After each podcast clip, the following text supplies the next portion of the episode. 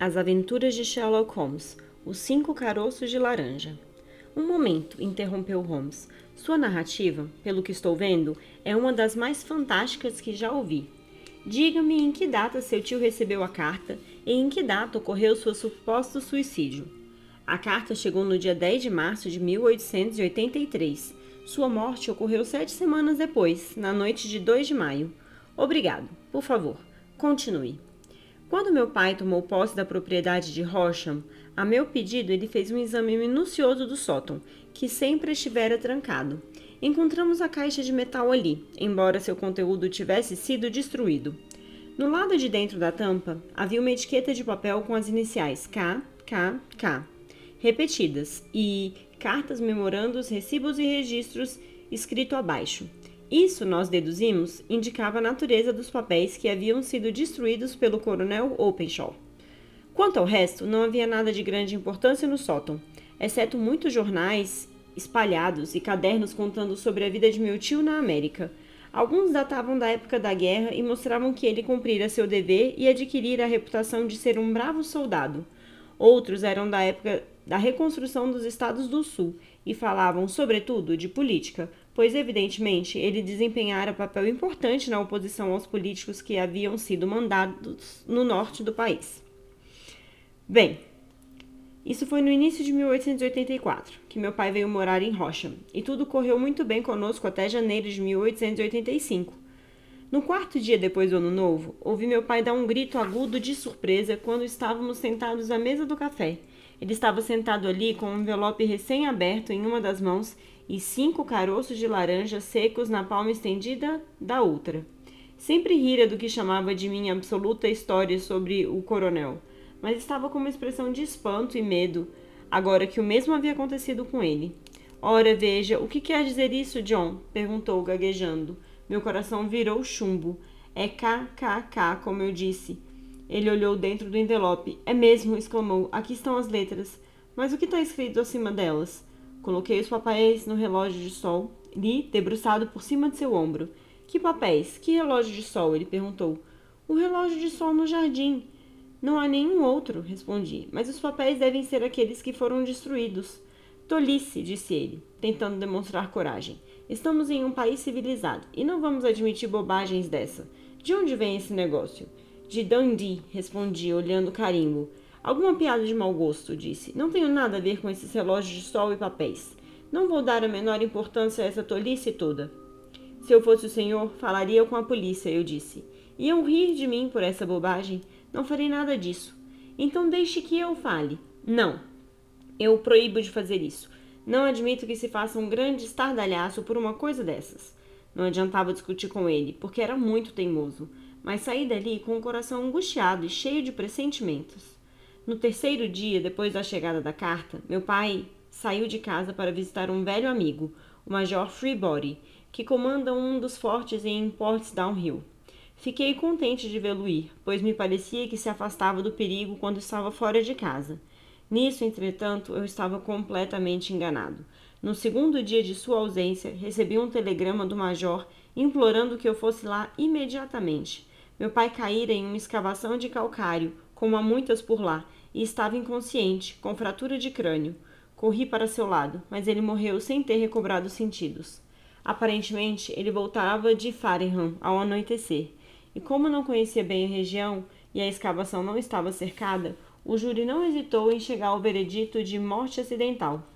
Examinei com cuidado todos os fatos ligados à sua morte, mas não consegui encontrar nada que sugerisse a ideia de assassinato. Não havia nenhum sinal de violência, nenhuma pegada, nenhum roubo, nenhuma notícia de estranhos pelo caminho. No entanto, acho que não é preciso dizer que não fiquei nada tranquilo e que tinha quase certeza de que ele havia sido envolvido em alguma trama diabólica. Foi dessa maneira sinistra que herdei todos os bens. O Senhor perguntará por que não dispus dele. Minha resposta é que eu estava convencido de que problem nossos problemas, de alguma forma, eram consequências de algum incidente na vida de meu tio e que o perigo seria o mesmo numa casa ou na outra. Foi em janeiro de 1885 que meu pobre pai morreu, e já se passaram dois anos e oito meses desde então. Durante todo esse tempo, vivi muito feliz em Rocha e começara a acreditar que a família escapara da maldição e que tudo terminara com a última geração. Mas me senti liberado cedo demais. Ontem de manhã fui vítima do mesmo golpe que atingira meu pai. O rapaz tirou do bolso do colete um envelope amarrotado e, virando-se para a mesa, despejou cinco pequenos caroços de laranja seco. Aqui está o envelope, continuou. O carimbo postal é de Londres, setor leste. Dentro estão as mesmas palavras que estavam na última mensagem para meu pai. K, K, K. E depois coloque os papéis no relógio de sol. E o que o senhor fez? perguntei. Perguntou Holmes. Nada, nada? Para dizer a verdade, cobri o rosto com as mãos magras e brancas. Eu me senti totalmente impotente. Eu me senti como um daqueles pobres coelhinhos quando a cobra está deslizando em sua direção. Sinto como se estivesse nas garras de algo diabólico, irresistível e inexorável, contra o qual não há nenhuma precaução possível, nenhuma providência que sirva de proteção. Ora, ora, exclamou Sherlock Holmes, precisa agir, ou estará perdido. Só a energia poderá salvá-lo. Não é hora para o desespero. Falei com a polícia. Ah, mas ouviram minha história com um sorriso. Tenho certeza que o inspetor acha que as cartas são piadas de mau gosto e que as mortes de meus parentes foram realmente acidentais, como disse o júri, e não devem ser associadas aos avisos. Holmes sacudiu o punho no ar. Que imbecilidade incrível! exclamou. Apesar disso, deram-me um policial para ficar em casa comigo. Vejo com os... Veio com o senhor hoje aqui? Não. A ordem foi para ficar na casa. Holmes sacudiu os punhos outra vez. Por que veio me consultar? perguntou. E mais importante ainda, por que não veio imediatamente? Eu não sabia. Foi só hoje que falei com o Major Prendergast sobre meu problema e ele me aconselhou a vir procurá-lo. Já faz dois dias que recebeu a carta. Deveríamos ter agido antes. O senhor não tem nenhuma outra evidência, suponho, além daquilo que já nos deu. Nenhum detalhe sugestivo que possa nos ajudar. Há uma coisa, disse John Openshaw. Procurou no bolso do casaco e tirou um pedaço de papel azulado, desbotado, e o colocou na mesa. Tenho uma vaga lembrança, disse de que no dia em que meu tio queimou os papéis, notei que as pequenas margens não queimadas que estavam entre as cinzas eram exatamente da mesma cor. Encontrei essa folha no chão de seu quarto e estou achando que pode ser um dos papéis que talvez tenha escorregado no meio dos outros e assim escapado da destruição. Além do fato de que menciona caroços, não vejo em que pode nos ajudar.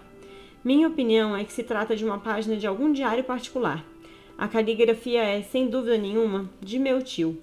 Holmes mudou a posição da lâmpada e nós dois nos inclinamos sobre a folha de papel que mostrava pela borda irregular que havia sido realmente rasgada de um caderno. O cabeçalho dizia Março 1869 e abaixo estavam as seguintes anotações enigmáticas: 4. Hudson veio, sempre a mesma coisa.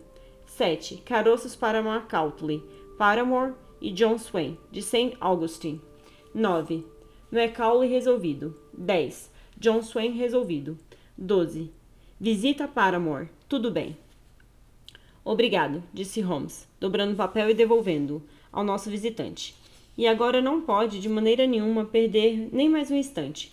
Não dispomos de tempo nem para discutir o que me contou. Tem de ir imediatamente para casa e agir. O que devo fazer? Só uma coisa a fazer, e deve ser feita logo. Deve colocar esse pedaço de papel que nos mostrou na caixa de metal que descreveu. Deve também colocar um bilhete dizendo que todos os outros papéis foram queimados por seu tio e esse é o único que restou. Deve dizer isso de forma convincente. Depois deve colocar imediatamente a caixa no relógio de sol, como mandaram. Compreende? Muito bem. Não pense em vingança ou coisa parecida, por enquanto. Acho que poderíamos conseguir isso por intermédio da lei. Mas temos que tecer nossa teia, e a deles já está tecida. A primeira providência é eliminar o perigo imediato que o ameaça. A segunda é esclarecer o mistério e punir os culpados. Eu lhe agradeço muito, disse o rapaz, levantando-se da cadeira e vestindo a capa de chuva. O senhor me deu vida nova e esperança. Farei exatamente o que me aconselhou. Não perca um segundo e, acima de tudo, tome muito cuidado nesse ínterim, pois acho que não há a menor dúvida de que o senhor está correndo perigo real e iminente. Como vai voltar para casa? De trem, da estação Waterloo. Ainda são 21 horas. As ruas estão cheias, de modo que acredito que estará seguro, mas todo cuidado é pouco. Estou armado. Isso é bom. Amanhã começarei a trabalhar no seu caso. O senhor irá a Rochman, então? Não. Seu segredo está em Londres, e é aqui que vou procurá-lo. Então virei vê-lo dentro de um ou dois dias para lhe dar notícias da caixa dos papéis. Seguirei seus conselhos em todos os detalhes. Despediu-se de nós com um aperto de mão e saiu. Fora, o vento ainda gemia e a chuva batia ruidosamente nas janelas. Essa história estranha e violenta parecia ter chegado a nós da selvageria dos elementos, arrastada pelo vento até nós como algas em uma tormenta, e agora era absorvido outra vez pela fúria dos elementos. Sherlock Holmes ficou sentado algum tempo em silêncio, com a cabeça inclinada sobre o peito e os olhos perdidos no rubro intenso do fogo na lareira. Depois acendeu o cachimbo e, recostando-se na cadeira, contemplou os anéis azuis de fumaça correndo um atrás dos outros em direção ao teto. Eu acho, Watson, disse por fim, que de todos os nossos casos, esse é o mais fantástico, a não ser, talvez, o sinal dos quatro. É, exceto esse, provavelmente mas me parece que John Openshaw está correndo perigos muito maiores do que qualquer um que tenha ameaçado os Sholto. Mas você já tem alguma ideia definida do que são esses perigos? Perguntei. Não há dúvida nenhuma quanto à sua natureza, foi sua resposta. Então, quais são eles? Quem é esse tal de KKK e por que eles perseguem essa família infeliz? Sherlock Holmes fechou os olhos e apoiou os cotovelos nos braços da cadeira, juntando as pontas dos dedos. O raciocinador ideal observou depois que lhe mostrassem um único fato em todos os seus aspectos, deduziria dele não só a cadeia completa de acontecimentos que levaram a ele, como também todas as consequências que ele acarretaria. Da mesma forma que Cuvier podia descrever corretamente um animal inteiro estudando um único osso, também o observador que compreendeu perfeitamente um elo em uma série de dentes deveria ser capaz de descrever com exatidão todos os outros elos, tanto antes quanto depois. Ainda não compreendemos por inteiro os resultados que a razão sozinha pode alcançar. Há problemas que podem ser resolvidos no gabinete, o que tem deixado perplexos todos aqueles que procuram uma solução por meio dos sentidos. Para levar a arte a seu ponto mais alto, entretanto, é necessário que o raciocinador tenha a capacidade de utilizar todos os fatos que chegaram ao seu conhecimento. E isso implica, como você mesmo verá facilmente, a posse de todos os conhecimentos o que, mesmo nessa época de educação gratuita e de enciclopédias, é um feito bastante raro. Não é de todo impossível, entretanto, que um homem possua todos os conhecimentos que podem ser úteis a ele em seu trabalho. E é isso que procurei fazer no meu caso. Se me lembro bem, você, em certa ocasião, no início de nossa amizade, definiu meus limites de maneira muito precisa. Sim, respondi rindo. Foi um documento muito curioso. Lembro que filosofia, astronomia e política receberam nota zero. Botânica variável, geologia muito profunda, desde que tivesse ligação com manchas de lama de qualquer região a uma distância de 70 quilômetros da cidade. Química excêntrica, anatomia não muito organizada, literatura sensacional e registros de crimes única. Além disso, um violinista, lutador de boxe, espadachim, advogado e envenenador de si mesmo com cocaína e tabaco Acho que foram esses os pontos principais da minha análise.